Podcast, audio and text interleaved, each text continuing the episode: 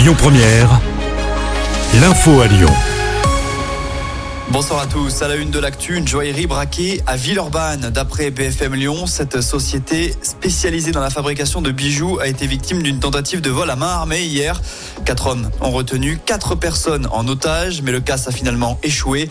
Si un suspect a pris la fuite, trois individus âgés de 40 à 50 ans originaires de la région lyonnaise et grenobloise ont été interpellés. Le dernier comparse est activement recherché. L'actu, c'est aussi cette course-poursuite à la frontière Rhône-Loire. D'après nos confrères du Progrès, deux ados de 16 ans ont pris la voiture d'un de leurs parents pour s'éclipser, mais ils ont été pris en chasse par la grande sœur de l'un d'eux qui les a croisés sur la route.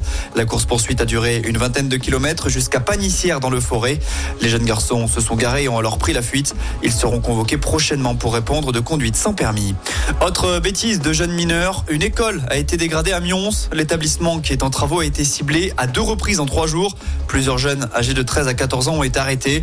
La municipalité va porter plainte contre ces derniers et elle réclame le remboursement intégral des coûts liés aux dégradations.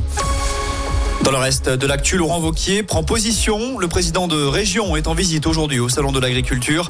Samedi, porte de Versailles, Emmanuel Macron avait évoqué la mise en place de prix planchers dans les filières afin de protéger les revenus des agriculteurs. Laurent Vauquier craint que ce prix plancher ne se transforme en prix plafond. Pas de panique, ceci est un exercice. Une simulation d'ampleur se déroule aujourd'hui à Saint-Vulbas, à proximité de la centrale nucléaire du budget. L'objectif est de tester la coordination des services de secours. Si vous passez dans le secteur, vous êtes susceptible de recevoir un D'alerte sur votre téléphone. Il ne faudra pas prendre peur et il est inutile de joindre les secours.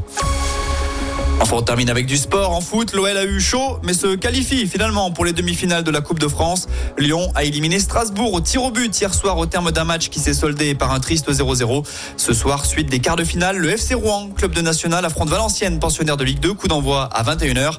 Et c'est approximativement à ce même moment, en foot toujours, qu'on saura si l'équipe de France féminine a réalisé ou non l'exploit, celui de battre les championnes du monde en titre et les Espagnols en finale de la Ligue des Nations. Le tout Écoutez votre radio Lyon Première en direct sur l'application Lyon Première, lyonpremière.fr et bien sûr à Lyon sur 90.2 FM et en DAB+.